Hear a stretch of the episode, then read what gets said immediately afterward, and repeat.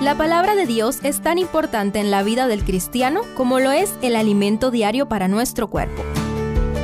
Estudia con nosotros el capítulo del día en Reavivados por su palabra. Números 22. El capítulo anterior dejó al pueblo de Israel establecido en la tierra de los amorreos, victorioso ante tres ataques de los enemigos, pero el éxito atrae a nuevos enemigos. Aprendamos algo del nuevo episodio. Primero, el miedo. Resulta misteriosa la reacción de Moab ante la presencia de Israel cerca de sus fronteras. El pueblo de Dios había rodeado todo el territorio de Edom y Moab a propósito, porque eran naciones parientas, descendientes de Abraham también. Sin embargo, el verso 3 dice, y se atemorizó Moab en gran manera a causa del pueblo, porque era numeroso, y se hartó Moab hasta el fastidio por causa de los hijos de Israel, según la traducción sefardita. En hebreo dice literalmente que por el miedo detestaron o aborrecieron a los israelitas a pesar de ser descendientes de Lot, sobrino de Abraham. Querido amigo, querida amiga, el miedo nunca ha sido una buena motivación. ¿Cuántas veces has sentido que alguien te acosa simplemente porque tiene miedo de que lo superes, porque te ve como una amenaza?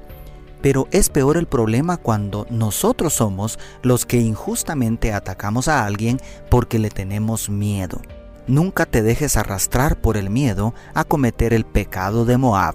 Y si eres víctima de un moabita, permítele a Jesús ser tu defensor. Segundo, el autoengaño. Es asombroso encontrar a un profeta de Jehová en medio de los paganos. Nuestro Dios no tiene fronteras, ama a todas las naciones y a todos nos da oportunidad de conocerlo.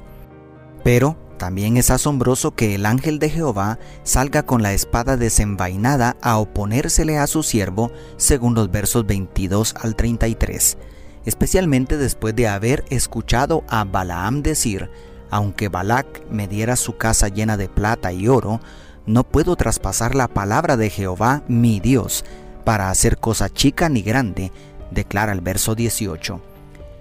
¿Qué está pasando aquí?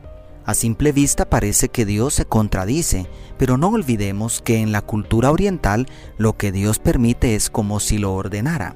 En realidad, la necedad de Balaam se ve claramente en haber consultado a Jehová por segunda vez, cuando el Dios inmutable ya había dado una respuesta contundente, no vayas con ellos ni maldigas al pueblo, porque bendito es, según el verso 12.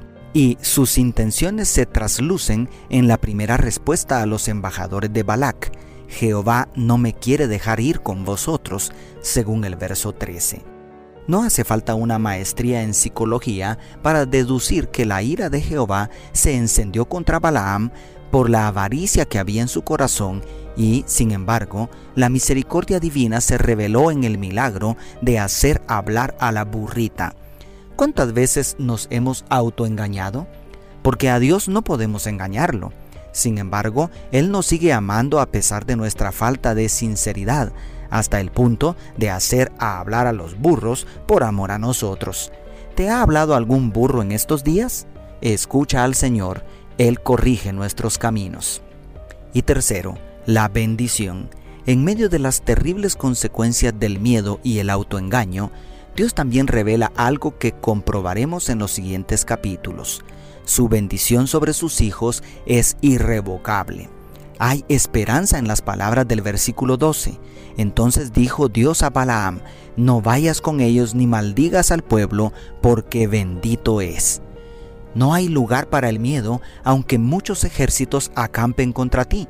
No hay necesidad de autoengañarnos para buscar las riquezas de Balac mientras pretendemos hacer la voluntad de Dios. Si permanecemos en Cristo, la bendición de Jehová descansará sobre nosotros y nada ni nadie podrá arrebatarnos lo que Dios nos ha dado. No existe poder en este mundo ni fuera de este mundo que sea capaz de retirar la bendición que Dios puso sobre sus hijos fieles. Aleluya. Si estás cubierto con la sangre de Cristo, no hay hechicería que pueda con eso.